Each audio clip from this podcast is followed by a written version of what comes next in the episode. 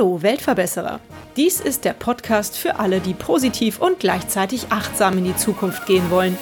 Ein Podcast über Nachhaltigkeit, soziale Projekte und Innovation.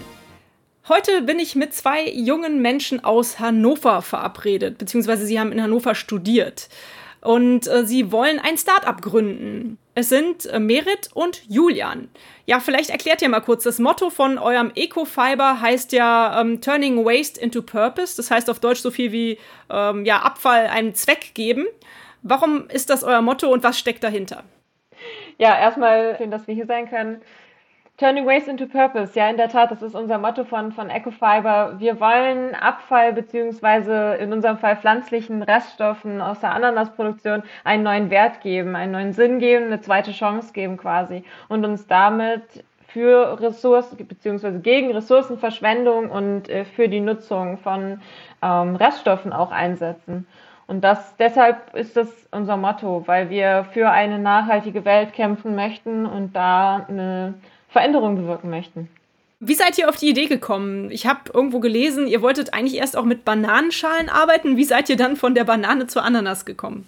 Also die Idee ähm, hinter dem ganzen Projekt gibt es eigentlich schon seit knapp drei Jahren. Anfangs wurde angefangen mit einem Prozess, was sich äh, jemand ausgedacht hat, wie man eben äh, Bananenschalen zu Zellstoff weiterverarbeiten kann. Und ja, das war einfach, was sich so im Laufe der ähm, Jahre der Prozessweiterentwicklung ergeben hat, dass sich ähm, die Ananasabfälle als ähm, ja, besseres Zellstoffsubstitut ergeben haben durch ähm, bessere Eigenschaften.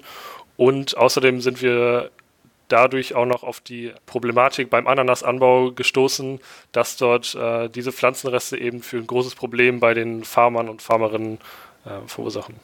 Ja, genau. Also 2018 sind wir das erste Mal nach Costa Rica gereist und haben uns dort damals noch mit der Banane beschäftigt. Und vor Ort wurde uns dann auch gesagt, hey, die Bananen werden eigentlich auf dem lokalen Markt verkauft. Ähm, aber das mit den Ananaspflanzenresten, die auf den Plantagen anfallen, da rumliegen, größtenteils mit Chemikalien behandelt werden, verbrannt werden oder ähm, einfach ein riesiges Problem für die Bauern darstellen, wollt ihr euch nicht damit beschäftigen. Und dann waren wir natürlich erstmal ein bisschen geknickt. Okay, unsere eigentliche Idee ist ja gar nicht so ein großes Problem. Aber haben uns dann mit, der, mit den Ananaspflanzenresten nochmal beschäftigt. Und das hat sich dann einfach als eine riesige neue Chance enttarnt, weil sich das eigentlich ja viel besser eignet für, den, für die Zellstoffextraktion. Und daraufhin haben wir darauf dann den Prozess optimiert und können aus diesen Ananaspflanzenresten hochwertigen Zellstoff produzieren. Zumindest aktuell im kleinen Maßstab und daran arbeiten wir gerade, das noch größer zu kriegen quasi. Mhm. Nun kenne ich mich damit nicht aus. Für euch ist das ja schon so eine alltägliche Sache. Wie sieht das denn aus auf den Ananasfeldern? Also wenn ich die Ananas hier im Supermarkt kaufe, dann ist das ja so eine äh, braun-beige Frucht mit diesen Hoppeln und oben ist der grüne Strunk. Was ist denn der Abfall, der eigentlich entsteht in Costa Rica, wenn die Ananas geerntet wird? Und was machen die Bauern damit, wenn ihr nicht gerade kommt und helfen wollt?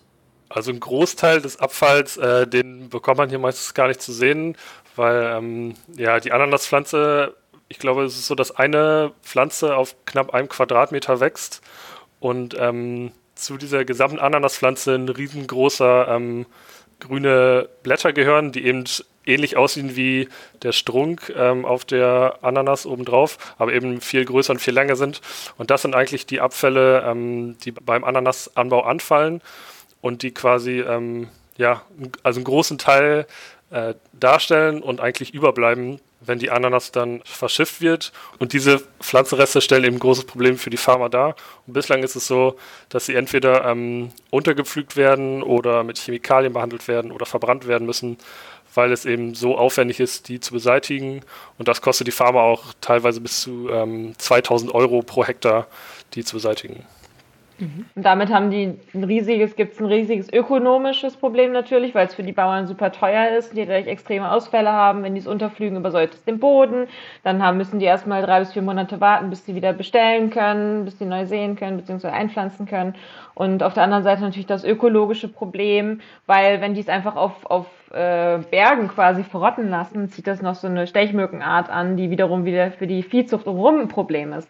Das heißt, es ist ein super vielschichtiges Problem dort in Costa Rica, was man sich hier in Deutschland natürlich super schwer nur vorstellen kann. Wenn man sich das mal vorstellt, dass Alleine in Costa Rica, Costa Rica ist Weltmarktführer im Ananasanbau, fallen jährlich über viereinhalb Millionen Tonnen Pflanzenmaterial an. Und das ist so eine unglaubliche Menge, dass man daraus fast äh, 700 Tonnen Zellstoff herstellen könnte, was schon äh, ungefähr ein Siebtel des Bedarfs für Deutschland decken könnte. Ähm, das ist einfach eine riesige Menge, die dort anfällt, die man viel besser nutzen könnte. Und ihr habt dieses Problem erkannt und wollt es jetzt praktisch bekämpfen oder auffangen. Und ihr habt auch schon eine Methode, das zu machen. Wie genau funktioniert der Prozess? Was macht ihr? Wie funktioniert das? Wenn man es ganz kurz fasst, nehmen wir quasi diese Pflanzenreste, diese, diese großen Blätter, ähm, zerkleinern die und ähm, ja, kochen sie quasi aus, beziehungsweise haben einen chemischen Prozess, um aus diesen Blättern die Zellulose zu gewinnen.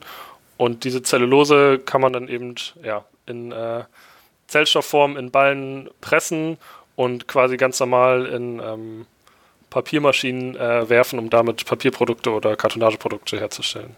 Was ganz wichtig ist dabei zu erwähnen, ist, dass wir den Prozess entsprechend, äh, dass wir den selber entwickelt haben im Laufe der letzten drei Jahre und daraufhin optimiert haben auf die Ananaspflanze dann am Ende und vor allem auch auf ökologische Kriterien. Das heißt, im herkömmlichen Verfahren wird meistens das Craft-Verfahren angewendet oder ähm, das, so ein, so ein Organosäuverfahren, wo äh, Sulfate eingesetzt werden, wo organische Lösemittel eingesetzt werden, die wiederum am Ende schwierig sind in der ökologischen Betrachtung. Und darauf wollten wir verzichten und haben entsprechend den Prozess darauf angepasst, was möglich ist, weil die Ananaspflanze hm, deutlich ähm, weicher ist, beziehungsweise nicht so viel Lignin, also vernetzende Substanz enthält.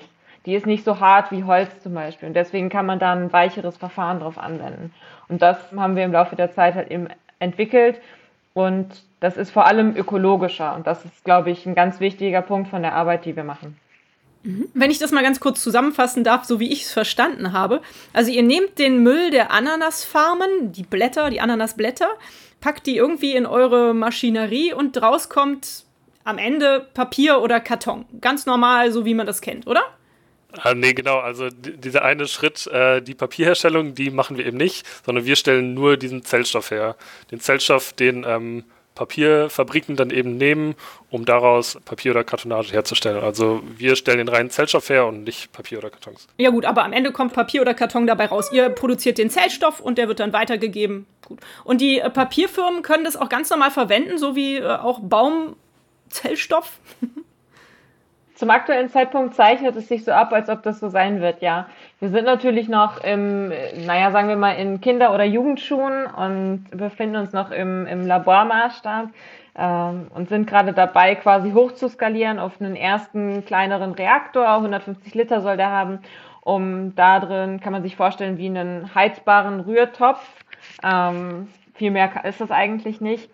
Aber darin kann man standardisierter arbeiten und äh, dann die ansprechende folgende Analyse wird dann nochmal genauer herausstellen, für welchen Bereich dieser Zellstoff natürlich am besten geeignet ist, welche weiteren positiven Eigenschaften es hat. Aber zum aktuellen Zeitpunkt können wir auf jeden Fall sagen, wir haben ähm, reinen, reinen Zellstoff, den wir da extrahieren und der auf jeden Fall geeignet ist für die Papierherstellung. Super, wie toll. Jetzt hast du es gerade eben schon so ein bisschen erwähnt, da wollte ich eigentlich drauf äh, hinaus. Wo steht ihr da gerade? Also ihr habt noch keine kleine Fabrik in Costa Rica gebaut oder so. Wo steht ihr? Was ist der nächste Schritt und auch wie, wie finanziert ihr das Ganze überhaupt jetzt? Die Startphase so. Unser Stand gerade ist, dass wir noch in den Räumen der Leibniz-Uni, wo wir alle auch noch studieren, das Labor mitnutzen können und da unseren Prozess in einem relativ kleinen Maßstab fahren können und hier auch noch aktuell ähm, ja, eher also Reste so aus dem Supermarkt bekommen, also wirklich den Strunk von der Ananas, der eben sehr ähnlich, ähnliches Blattmaterial ist, davon etwas größere Mengen benutzen und Zellstoff herstellen. Mit einem Papierproduzenten konnten wir unseren Zellstoff eben auch schon testen lassen. Da haben wir schon erste Analyseergebnisse zurück, die uns auch sagen konnten, ähm, dass auf jeden Fall sehr großes Potenzial ist. Die haben auf jeden Fall ein paar Sachen gesehen, die wir auf jeden Fall noch verbessern können, was ja auch klar ist, da wir noch keinen industrialisierten Prozess haben. Aber wir konnten eben schon zeigen, dass da auf jeden Fall das Potenzial da ist und ähm, ja, wir eine gute Ausgangsposition haben. Ja, definitiv. Und da ist jetzt die große Frage, werden wir am Ende selber produzieren? Werden wir es auslagern? Wie wird die Pilotierung funktionieren? Äh, finden wir einen Pilotpartner hier in Deutschland, mit dem wir das zusammen äh, machen? Oder werden wir in Costa Rica erstmal eine kleine Anlage aufbauen? Ähm, und diese ganzen Dinge. Und zwischendrin natürlich immer die Analysen von unseren ähm, potenziellen Kunden beziehungsweise Kooperationspartnern aus der Papierindustrie und ähm, das hilft uns quasi jetzt auf unserem Weg. Parallel dazu, jetzt gerade bekommen wir noch das Gründungsstipendium von der N-Bank hier aus dem Land Niedersachsen und können so für drei Leute zumindest äh, einen Teil der Lebenshaltungskosten decken und einen Teil davon ähm, sparen wir, um am Ende dann die Gründungskosten äh, tragen zu können. Ähm, zumindest anteilsweise, weil natürlich, wenn wir eine GmbH gründen, gibt es ein gewisses Stammkapital für 25.000 Euro und das muss dann natürlich auch ähm, angespart sein. Und da versucht man natürlich, weil wir alle Studenten sind, dass ähm, möglichst wenig aus eigener Tasche kommen muss, beziehungsweise wir haben natürlich auch alle noch nicht, nicht viel Kapital ansammeln können im Laufe unseres Lebens. Mhm. Ja, das ist klar. Jetzt habt ihr es schon verraten, ihr seid noch Studenten an der ähm, Leibniz-Universität in Hannover. Habt ihr dort Unterstützung? Also wie äh, werdet ihr dort begleitet? Also primär eben dadurch, dass wir äh, die Räumlichkeiten im Labor nutzen können. Also unter anderem Merit und noch ein äh, paar andere von uns studieren eben auch was in Richtung Life Science, Biotechnologie oder Chemie äh, und haben durch Studium eben den Kontakt zu dem ähm, Labor dort. Das ist auf jeden Fall für uns äh, essentiell, dass wir, dass wir das Labor dort mitbenutzen können. Und auf der anderen Seite haben wir auch so durch ein paar andere Kontakte, durch, in die man äh, ja mit der Uni kommt. So ich studiere zum Beispiel Maschinenbau, habe dadurch so ein bisschen ja schon mal was mit Produktionsplanung, Fabrikplanung ähm, zu tun gehabt im Studium und dadurch haben wir auch einen Kontakt aufgebaut jetzt zu einem Unternehmen, was uns ein bisschen in der Produktionsplanung unterstützen kann eventuell, beziehungsweise die wir jetzt einfach mal ähm, angesprochen haben und die uns äh, ähm, ja erstmal mit ihrer Expertise jetzt zur Seite stehen. Solche Kontakte sind zum Beispiel, die wir ähm, gerade haben und die sehr, sehr hilfreich für uns sind. Ja, außerdem waren wir die letzten fünf Monate im Hafen Accelerator Programm. Das ist ein Unterstützungsprogramm, was es in Hannover gibt vom Hafen ein unabhängiges Unterstützungsprogramm, wo wir wirklich ähm, in zwei wöchentlichen Rhythmen gearbeitet haben, tun wir auch übrigens immer noch. Ähm, Im Scrum-System nennt man das, also wirklich sich konkrete Aufgaben vornehmen für zwei Wochen, das alles notieren und äh, miteinander abstimmen, absprechen. Und dann haben wir dafür auch wirklich Workshops bekommen, ähm, also Inhalte vermittelt bekommen, die dann auch überprüft wurden, wo wir Unterstützung bekommen haben. Und so haben wir extrem an Fahrt aufgenommen die letzten äh, fünf, sechs Monate. Und ähm, so konnten wir auch in Gespräche kommen mit ersten potenziellen Kunden, so konnten wir unser Geschäftsmodell weiter aufbauen, haben ganz viel gelernt, auch an der, an den betriebswirtschaftlichen Dingen, Finanzplanung und so weiter. Das ähm, lernt man natürlich so im Studium größtenteils nicht, gerade wenn man aus den Naturwissenschaften kommt. Und da sind so Unterstützungsprogramme total sinnvoll. Wir waren auch vorher schon in einem anderen Unterstützungsprogramm, dem Social Innovation Center in Hannover. Das war quasi unser erster Punkt, den wir gemacht haben, um äh, so ein bisschen unser Geschäftsmodell grob zu formen. Und sind jetzt gerade in der Farm Food Climate Challenge vom Project Together, wo es darum geht, den ganzen Weg vom Feld bis zu den Endkonsumenten ähm, zu optimieren, beziehungsweise da die ganzen Startups Ideen zusammenzubringen, sodass man gemeinsam diese ganze Kette optimieren kann und nachhaltiger, konsumentenfreundlicher, produzentenfreundlicher gestalten kann quasi. Mhm. Super, also toll zu hören, dass es da so viel Unterstützung mittlerweile für junge Gründer gibt. Ganz klasse. Aber wie habe ich mir das dann vorzustellen? Äh, in Zukunft wird eure Fabrik denn in Deutschland stehen? Eigentlich ist es doch sinnvoll, in Costa Rica die Materialien weiter zu verarbeiten. Oder zieht ihr dann alle nach Costa Rica? Ist ja bestimmt keine schlechte Idee. äh, also das ist auf jeden Fall ein sehr guter Punkt, sehr wichtige Frage. Das ist quasi gerade eine der größten Herausforderungen für uns oder Themen, mit denen wir uns am meisten auseinandersetzen, wie wir wirklich die Produktion aufziehen. Also ähm, wo wir uns schon eigentlich einig sind, ist, dass eine Produktion in Costa Rica ähm, mehr Sinn ergibt, auf jeden Fall, wie du schon gesagt hast. Da es eben ja, sinnvoller ist, die Pflanzenreste vor Ort zu verarbeiten und dann den ähm, gepressten Zellstoff in möglichst dichter Form nach Europa oder Deutschland zu exportieren.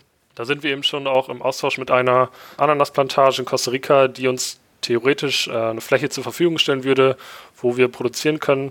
Aber ähm, ja, das wichtige Thema für uns gerade ist, wollen wir wirklich selber eine Fabrik bauen, was natürlich ein riesiger finanzieller äh, und organisatorischer Aufwand ist mit der ganzen Infrastruktur, äh, Wasserrückführung und alles, was dazugehört.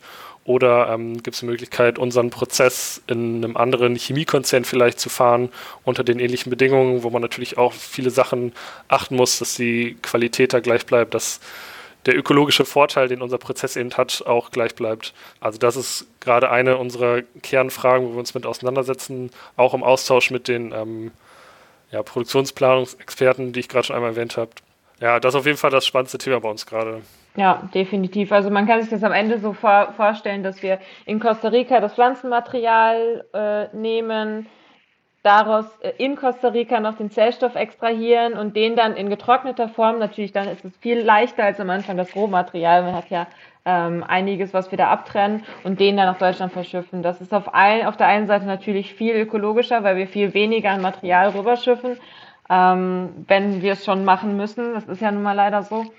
Und auf der anderen, auf der anderen Seite äh, wird es dann eben auch direkt vor Ort weiterverarbeitet und wir müssen nicht noch die, die Zeiten berücksichtigen, wie lange ist die, der Überweg, was passiert mit dem Material zwischendrin und so weiter. Das ist natürlich mit dem Zellstoff am, ähm, am einfachsten. Und der wird dann in Deutschland zu Papier verarbeitet von unseren Kunden.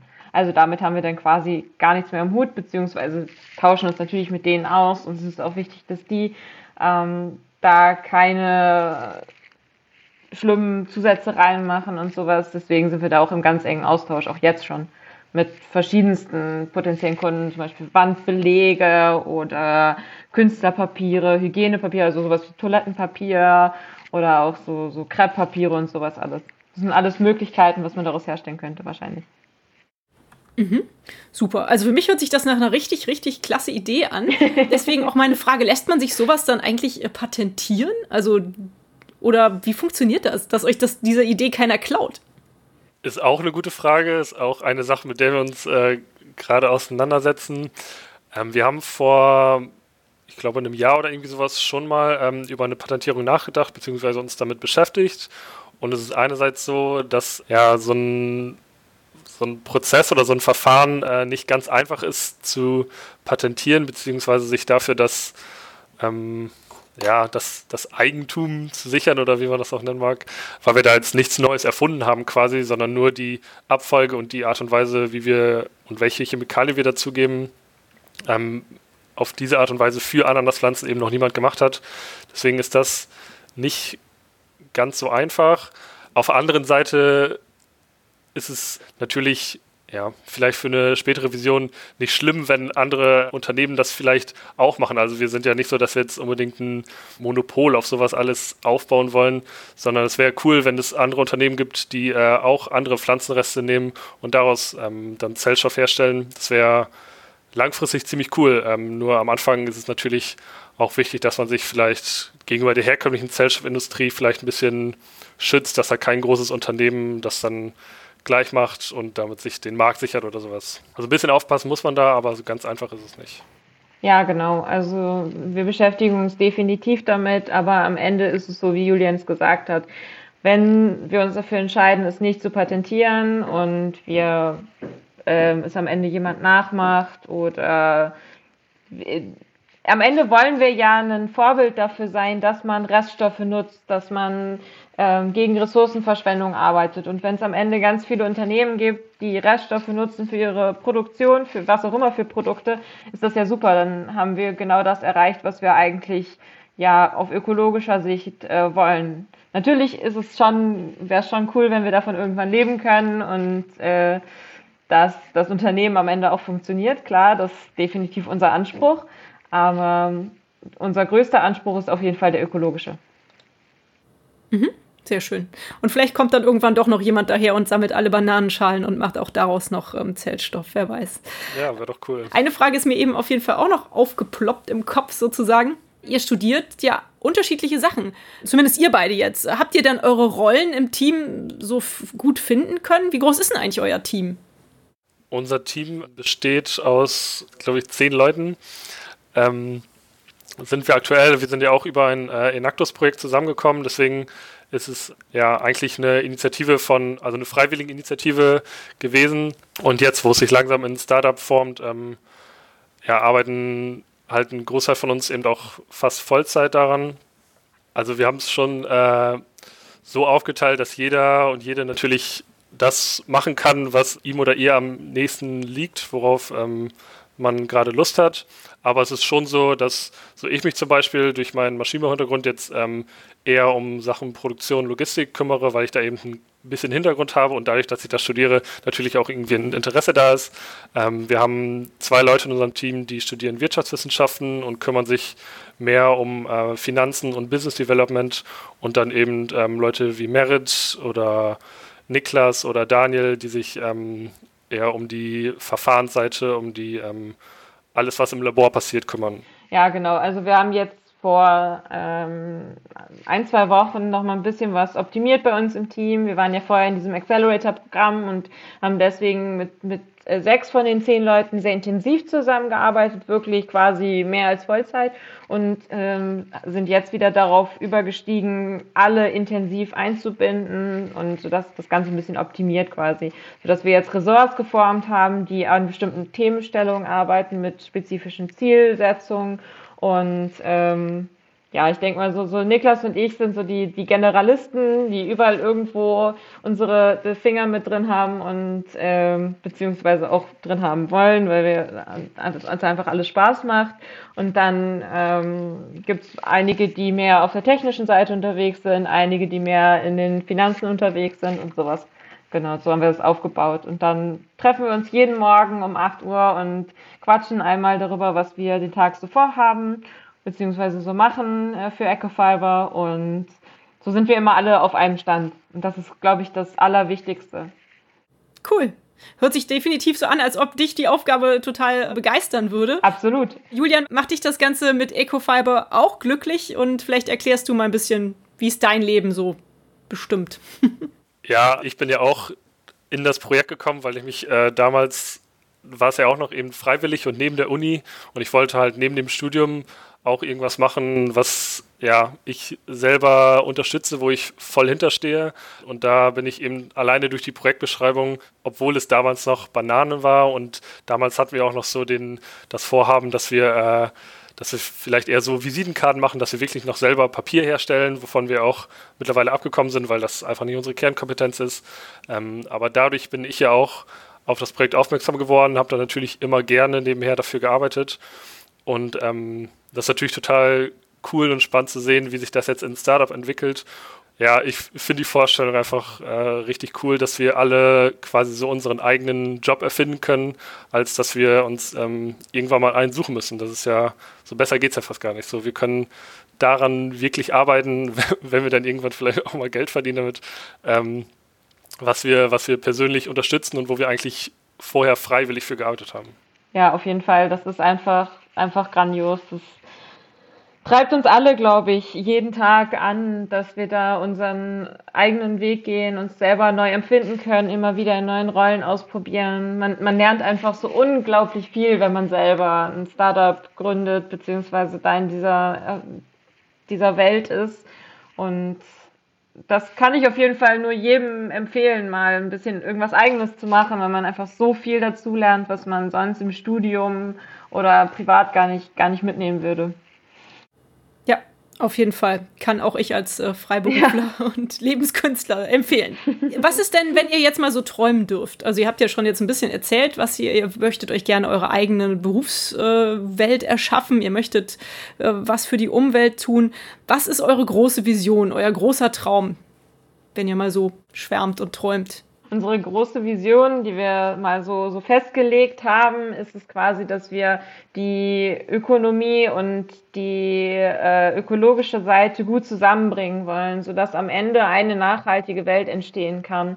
Also wir wollen uns wirklich nachhaltig für das Thema Ressourcenverschwendung einsetzen und da ein Vorbild sein, äh, dass eben Ressourcen nicht mehr verschwendet werden, sondern sinnvoll eingesetzt werden. Nicht nur im Bereich der Ananaspflanzenreste, sondern wir, wir hoffen später auch noch weitere Pflanzenreste verwerten zu können, um daraus Zellstoff herzustellen oder mal sehen, wo wir uns vielleicht auch noch weiterentwickeln, in welche Bereiche ich kann mir gut vorstellen, dass wir später auch mal ähm, Bagasse, also den Reststoff der Zuckerrohrproduktion, ähm, verwenden oder zum Beispiel auch hier in Deutschland irgendwie Maisblätter oder ähnliches. Also das sind, ähm, es gibt ja so viele Pflanzenreste auf der ganzen Welt und das wäre einfach schön, wenn die alle erstmal verwertet werden würden, bevor irgendwas Neues angebaut wird, wie zum Beispiel Hölzer die man ja viel besser für langlebige Produkte einsetzen kann, als für kurz, kurzlebige Produkte wie zum Beispiel Papier. Genau, also meine Version würde sich auch gar nicht zwangsläufig unbedingt auf unser Unternehmen äh, fokussieren. Also ist natürlich wichtig und ähm, hoffe ich natürlich auch, dass wir äh, ein gesundes Unternehmen werden und ähm, dass, dass das gut läuft. Aber quasi in der großen Vision äh, hoffe ich natürlich, dass wir Teil dieser Bewegung sind, die jetzt auch kommt. Ähm, dass einfach achtsamer mit, mit Rohstoffen, mit der Natur umgegangen wird. So, und wir können ja sagen, so zum Beispiel Recycling, Altpapier nutzen ist super, aber das funktioniert ja nur so lange, wie frisches Papier nachkommt, was bislang eben größtenteils aus ähm, Holz und aus Bäumen besteht. Und wir sagen, das, das muss nicht sein. Irgendwann, wenn ähm, mehr Pflanzenreste benutzt werden können, dann kann man eben diese Abfälle benutzen, um äh, Papier herzustellen. Und die Rohstoffe gibt es quasi schon, nur sie werden bislang noch nicht genutzt. Und ähm, ja, unsere Vision ist es, dass, dass das besser gemacht wird. Mhm. Schön.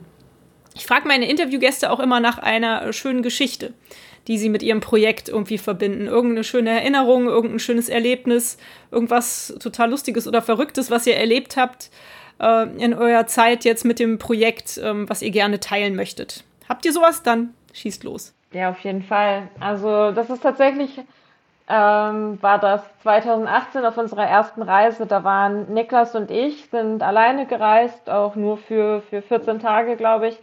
Und haben am Wochenende dann natürlich die Zeit genutzt, um auch die, die Gegend zu erkunden, um äh, Costa Rica zu erkunden und waren dann im wunderschönen Nebelwald in der Nähe von San Jose wandern und es war, es hat geregnet, es war absolutes ähm, Schiedwetter, wie man so sagen würde. Es war auch gar nicht mal so warm, wie man es sich vielleicht vorstellen würde.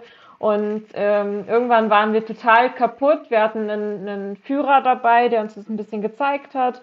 Und der hatte allerdings Essen vergessen. Wir hatten uns natürlich darauf verlassen und dann waren wir so richtig kaputt und K.O. Und dann hat er allerdings einen ähm, Bekannten getroffen, der, der Führer, und hat uns dann mitgenommen in deren selbstgebautes Holzhäuslein äh, mitten da im Nebelwald, von dem aus, von der Terrasse aus man quasi über den kompletten Wald drüber gucken konnte. Und dann haben wir dort selbst geback, äh, selbst ge gemachte äh, äh, Tacos bekommen und mit, mit Ei gefüllt und haben ähm, äh, äh, Dulce de Leche äh, getrunken, ist aus diesem, aus diesem Zuckerrohr ähm, Getränk und das war einfach, einfach herrlich, da zu sitzen, über den Regenwald zu gucken und den Nebelwald zu gucken und dann völlig K.O., aber total glücklich in dem Moment. Einfach auch die, mit diesen Menschen zu sprechen, die sich dort einfach dieses einfache Häuschen gebaut haben und da mit der Familie zusammen gelebt haben. Das war ein richtig schöner Moment. Ja, das hört sich richtig toll an. Schön. Und du, Julian, hast du auch eine Geschichte, die du erzählen magst? Also so eine Geschichte in dieser Art habe ich jetzt leider nicht, weil ich leider noch nicht in Costa Rica war. Also für mich war auf jeden Fall ein sehr krasser Moment so der Abschluss des Accelerators, was ähm, Merit jetzt auch schon vorhin erwähnt hat. Wir haben jetzt ähm, ja vor, vor ein paar Wochen den fünfmonatigen, glaube ich, Accelerator ähm, abgeschlossen, wo wir eben, äh, wie eben auch schon gesagt, so viel Netzwerk, Expertise, äh, Workshops bekommen haben, wo wir wirklich unser kleines Freiwilligenprojekt zu einem Startup gemacht haben, was irgendwie die ganze Zeit so schnell ging, dass man währenddessen gar nicht mitbekommen hat, was gerade wirklich passiert, wie viel wir da wirklich Tag für Tag schaffen und wie wir als Team zusammenwachsen. Und ähm, wo es dann eher so an dem Abschluss, an der äh, Zeremonie am Ende war, wo ich, wo wir einmal so alle zusammen waren und ich auf jeden Fall gedacht habe, so wie, wie, wie abgefahren ist das, was haben wir jetzt gerade eigentlich schon alles geschafft? Irgendwie wird man oder ist mir das gar nicht immer so bewusst auf, äh, auf dem ganzen Weg, was wir schon gemacht haben. So, wir hatten schon jetzt Drehs mit ähm, ein paar Kamerateams und ähm, das sind so Sachen, die, die total, total absurd sind. Äh, hätte mir das jemand vor einem Jahr oder sowas erzählt. Und ähm, das war auf jeden Fall ein sehr schöner Moment, wo wir alle auch noch einmal äh, zusammen waren, halt wirklich als, als geformtes Team, ähm, den ich, ja, was ich total, was ich total schön fand, ja uns richtig in den Armen gelegen haben. Das war wirklich ein richtig emotionaler Moment auch. Das war echt schön. Und dann konnten wir einfach mal zusammen feiern und das wertschätzen, was wir die letzten Monate eigentlich geschafft haben, weil das war echt eine verdammt große Menge und da haben wir echt gute Arbeit geleistet und das, das merkt man immer nicht. Man denkt immer nicht darüber nach, man funktioniert dann und man, man macht und man macht und man macht, aber man schätzt es nicht immer so wert, was man eigentlich schafft und was schon passiert ist. Und dann, dann kommt der, der x-te Zeitungsartikel oder sonst irgendetwas und man schätzt es gar nicht so wert. Und im Endeffekt muss man mal drüber nachdenken, was andere dafür tun müssen, um das teilweise zu kriegen oder ähm, wie, wie, was für eine Ehre das einfach ist. Und dass man man muss einfach viel mehr darüber nachdenken, was man eigentlich schafft und dass man sich viel mehr selber ähm, wertschätzt auch, was man schafft. Ja, wie kann man euch helfen? Was kann jeder von meinen Hörerinnen und Hörern, was könnte ich tun? Was kann jemand, der vielleicht Geld hat und zuhört oder Ideen hat und zuhört? Was können wir tun, um euch bei eurem Projekt zu helfen, um euch zu unterstützen? Ja, also auf der einen Seite sind wir natürlich gerade auf, ähm, bei der Stelle der großen Frage Make or Buy, sollen wir selber die Produktion aufbauen oder ähm, wollen wir es auslagern? Das heißt, wir suchen natürlich auch ähm, Chemieparks oder Unternehmen, die vielleicht, bei denen man den Prozess mal pilotieren können, könnte, beziehungsweise ähm, die unseren Prozess eben durchführen könnten hier in, in Deutschland zum Beispiel im, im kleineren Maßstab, also ein paar Tonnen quasi, um das Ganze mal wirklich so zu testen, dass man auch mal Zellstoff an den Kunden geben kann oder auch einfach um in den Austausch zu kommen. Wie teuer ist das eigentlich? Was, was braucht man? Welche Ressourcen sind dafür nötig und so weiter, um auch abwägen zu können, sollten wir es selber machen oder sollten wir es auslagern. Das ist auf jeden Fall auf der einen Seite ein, ein ganz großes Ding. Auf der anderen Seite haben wir, wie gesagt, die, die große ähm, Patentfrage. Also da, da suchen wir auch immer noch Experten, die da Lust haben, uns äh, bei dieser Fragestellung zu helfen. Ähm, und auf der anderen Seite wollen wir natürlich nächstes Jahr gründen und wenn wir zumindest eine Pilotierung, in welchem Maß auch immer, muss natürlich finanziert werden. Ähm, jetzt zum aktuellen Zeitpunkt ähm, sind wir noch nicht bereit für eine erste Finanzierungsrunde, aber ähm, zum April, Mai, Juni nächsten Jahres werden wir auf die Suche gehen. Und da äh, sind wir natürlich dann auch offen für, für Investoren, die uns auf diesem Weg unterstützen möchten. Und natürlich auch weiterhin sind wir, freuen wir uns über alle Ideen. Das heißt, wenn jemand unsere Website anguckt, unser Instagram-Profil oder irgendwas über uns liest, sind wir immer ähm, offen für, auch für Verbesserungsvorschläge. Das heißt, wenn jemand irgendeine Idee hat, was zum Beispiel noch auf unserer Website fehlt oder sonst was, wir machen das ja alles selber. Wir sind ein, ähm, ja, ein kleineres Team, gut, mit zehn Leuten gar nicht so klein, aber halt, wir machen alles selber und sind immer offen für sämtliche Verbesserungsvorschläge, Ideen, Tipps und Tricks, falls jemand einen Kontakt hat, der, wo man denkt, dass der uns weiterhelfen könnte. Oder natürlich auch, falls jemand später unseren Zellstoff gerne verwenden würde.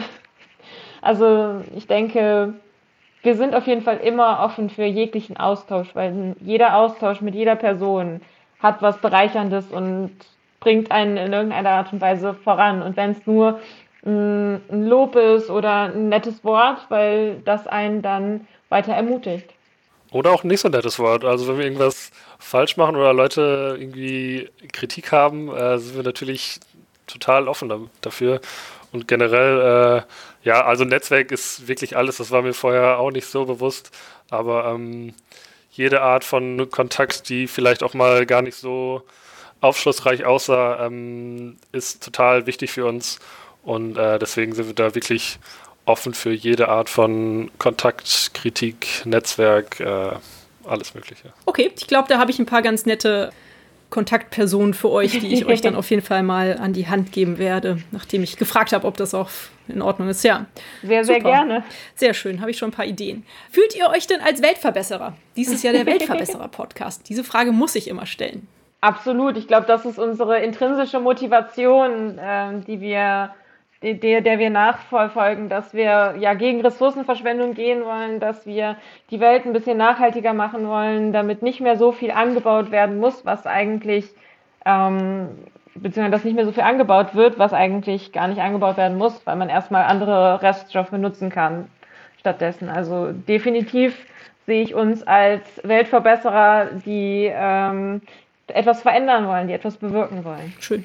Das ist natürlich ein großer Titel, aber mit der, mit der Absicht, die wir haben, mit der Vision, hinter der wir stehen, ähm, zu, ja, wie Merit schon sagte, zu einer nachhaltigen Welt für den ähm, besseren, achtsameren Umgang mit Ressourcen, ähm, ist das auf jeden Fall ein guter Schritt in die Richtung, dass die Welt ein bisschen besser wird, ja.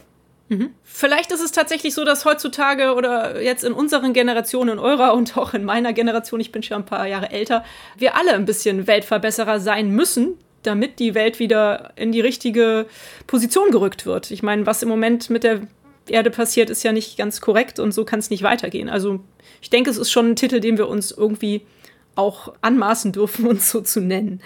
Wie sieht es denn bei euch persönlich aus mit der Nachhaltigkeit in eurem persönlichen Leben? Wie lebt ihr Nachhaltigkeit? Auch eine spannende Frage. Generell glaube ich, dass es ähm, ja, wichtig ist, wie du vorhin auch schon sagtest, dass ähm, irgendwie möglichst viele Leute oder äh, ein Großteil der Menschen ein bisschen was machen, als dass jetzt vielleicht ein ganz kleiner Bruchteil an Menschen sehr, sehr extrem nachhaltig leben und so absolut kein Plastik verbrauchen, ähm, was natürlich auch super ist. Aber generell ist es, äh, glaube ich, wichtig, dass, dass viel ja, irgendwie Wissen dafür geschafft wird, ähm, wie man ein bisschen nachhaltiger leben kann.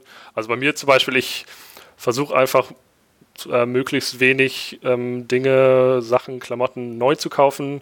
So ähnlich wie unser Ansatz auch ist, einfach Sachen so viel es geht, so oft es geht, wiederverwenden also man muss ja nicht unbedingt äh, neuen Pulli kaufen. Es gibt genug Möglichkeiten, ähm, wie man auch äh, einen gebrauchten Pulli Secondhand kaufen kann. Äh, das ist zum Beispiel ein Bereich. Und ähm, ja, ein anderer Bereich, der auf jeden Fall auch mit, mit der Umwelt zusammenhängt, ist äh, Verzicht auf tierische Produkte, die eben auch eine hohe Umweltbilanz haben. Ähm, also das wären so zwei Sachen, die bei mir persönlich anfallen. Einfach ein ja, achtsamer Umgang mit, äh, mit der Umwelt, mit Ressourcen, mit allen möglichen Dingen. Absolut, genau so sieht es auch bei mir aus. Also ich äh, verzichte auch schon seit längerem auf ähm, tierische Produkte, beziehungsweise versuche es zumindest. Manchmal komme ich um den Käse nicht ganz rum, aber ähm, auf jeden Fall auf Fleisch, finde ich, kann, kann man ohne Probleme verzichten und das ist auch gar kein Problem. Es geht ja am Ende darum, dass jeder so konsumiert und das in jedem Bereich, sodass wir, sodass die Erde heile bleibt, sodass die, dass nicht, dass wir nicht mehr konsumieren, als die Erde eigentlich bieten kann. Und dafür ist schon mal die, die Ernährung, die, der Konsum von, von Verpackungsmaterialien, äh, von, von Plastik sehr wichtig, aber natürlich auch in Bezug auf, ähm, dass wir viel zu viel konsumieren, viel zu viel kaufen, was wir eigentlich vielleicht gar nicht bräuchten und ähm, auch zu viel dann wieder wegschmeißen. Also es muss viel mehr ins Reparieren wieder gehen und ähm, Secondhand, dass man Sachen weitergibt und ähnliches und das versuche ich auf jeden Fall weitestgehend in meinen Alltag zu, zu integrieren und da auch ein bisschen bei den Menschen in meiner Umgebung das Bewusstsein für zu schaffen, dass es doch manchmal auch einfach ähm, eine Alternative auch tut, dass man nicht immer alles mit Hack machen muss oder sonst irgendetwas und äh, dass man vielleicht auch manchmal eine Sache nicht unbedingt kauft oder nicht bei Amazon bestellt oder so. Das stimmt. Ähm, ich habe gerade diese Woche eine ganz spannende Reportage gesehen über Klamotten, wie viel Klamotten wir kaufen im Jahr. angeblich im Durchschnitt kauft jeder Deutsche 60 neue Kleidungsstücke im Jahr. Ich weiß jetzt nicht, ob Socken und Unterhosen dazu gehören, aber also ich äh, glaube, das schaffe ich nicht tatsächlich. Also 60 ist echt eine hohe Hausnummer. Ich habe mir jetzt gerade zwei neue Pullover gekauft. Nicht neu, sondern natürlich gebraucht. Und die Hörer können es leider nicht sehen, aber ihr, ist das nicht ein cooler Pulli? Also ich meine, Ah, Der ist echt lässig. Also, das coole Ding. Total, ja. Also sowas kann man machen. Da sollten wir wahrscheinlich uns alle mal ein bisschen mehr Gedanken drüber machen, was wir da so konsumieren. Genau. Und also es geht ja auch nicht unbedingt darum, dass einfach jedem Menschen gesagt wird, dass man keine Klamotten mehr kaufen darf oder dass man alles jetzt nur fair kaufen muss oder Secondhand kaufen muss. Es geht ja einfach, genau, es geht ja darum, dass einfach die Achtsamkeit dafür größer wird, dass ähm, Menschen ihr Kaufverhalten vielleicht einfach mal hinterfragen ähm, und sich bei jeder Art von Einkauf vielleicht mal denken, brauche ich das gerade wirklich? Ist der Pulli, den ich im Schrank irgendwie noch habe, kann ich den vielleicht nicht doch noch ein paar Monate anziehen oder habe ich eine Freundin oder einen Freund, die den vielleicht haben möchte und diese Person vielleicht was anderes, was ich haben möchte. Ähm, das ist ja eher die, die Quintessenz dahinter, dass man damit ein bisschen achtsamer umgeht. Genau, genau. Also ich möchte ja auch gar keinen äh, Zeigefinger hochhalten oder so, da muss ja auch jeder irgendwie selber seinen Weg finden, aber es gibt viele Möglichkeiten, das wollte ich ja nur sagen. Und wenn wir alle ein bisschen was machen, dann ist uns allen auch gut geholfen. Schön, dass ihr da auch schon so euren Weg gefunden habt. Ja, was mir gerade eben noch einfiel, kann ich denn jetzt noch guten Gewissens eigentlich Ananas essen? Oder ist das eigentlich schlecht? Wenn es darum geht, dann, dann dürfen wir alle, beziehungsweise gut, das ist ja auch was, was wirklich so ist. Wir sollten alle regional und saisonal konsumieren, klar, damit wirklich die Produkte, die hier für uns her, äh, vor Ort hergestellt werden, auch verwendet werden. So wie man es damals schon gemacht hat, so wie die Erde damals gut klarkam. Und eine Ananas kommt aus von weit her und das ist natürlich ein größerer Impact als die Kartoffel von, von um die Ecke, ganz klar. Also wäre es natürlich schwierig, wenn wir sagen würden, esst keine Ananas mehr, weil äh, wenn alle keine Ananas mehr essen, dann geht der Ananasanbau zurück. Aber ähm, gut, am Ende dann gäbe es das Problem nicht mehr so dolle und wir müssten das Problem nicht mehr so dolle lösen, klar. Es gibt immer noch genug äh, Ressourcen, die verschwendet werden, die wir nutzen könnten. Also die Ananas sollte man wahrscheinlich als Genussmittel betrachten. Äh, in Maßen, Genau, ja. Genauso wie eine Avocado oder andere Produkte, die eingeflogen werden, einge verschifft werden, die nicht hier aus Deutschland mhm. kommen. Super, gut. Meine letzte Frage, da geht es immer um einen Buchtipp. Habt ihr einen Buchtipp vielleicht zum Thema, vielleicht aber auch irgendein Buch, was euch total begeistert hat in letzter Zeit, ähm, was ihr gerne mit uns teilen möchtet? Zum Thema jetzt äh, gerade nicht, aber das letzte Buch, was ich angefangen, aber noch nicht fertig gelesen habe, ist auf jeden Fall ähm, Sprache und Sein von äh, Kybra Gümüşay, wo es ja, also generell viel um Sprache, Sprachidentität und welchen Einfluss Sprache auf unser ähm, auf unsere Identität, Leben und auf unsere Umwelt, auf andere Menschen hat. Ähm, super, super spannendes Buch. Also da eine sehr große Empfehlung. Also ich komme tatsächlich aktuell viel zu wenig zum Lesen. Hast du mich gerade echt äh, kalt, kalt erwischt, aber ich habe äh, vor einiger Zeit ein, ein Hörbuch gehört. Äh, ich glaube, das ist ein Klassiker. Viele, viele kennen es. Ähm, äh, Rich Dad Poor, Poor Dad von, von Robert Kiyosaki. Was finde ich auf jeden Fall ein gutes Buch ist, um mal über ein paar Sachen nachzudenken und wie ich finde, auch ganz, ganz schön geschrieben mhm. ist. Julian, wie ist es mit deinem Buch, was du empfohlen hast? Kann man das auch gut lesen oder ist es eher sehr wissenschaftlich? Also kann man trotzdem vielleicht gut lesen. Also ist nicht wissenschaftlich. Ähm, genau, also es ist schon, äh, also man liest es jetzt nicht einfach, einfach so weg und man äh, muss sich vielleicht schon ein bisschen mehr konzentrieren, aber es ist auf jeden Fall unglaublich äh, interessant und man kann da sehr, sehr viel rausnehmen. Und jetzt, wo du es gerade sagtest, fällt mir doch vielleicht noch eins äh, was zum Thema ein. Von äh, Nico Peich äh, heißt er, P-A-E-C-H. Der hat auf jeden Fall, glaube ich, zwei Bücher über dieses Thema geschrieben. Äh, Postwachstumsökonomie heißt das. Ich weiß gar nicht, wie das Buch genau heißt.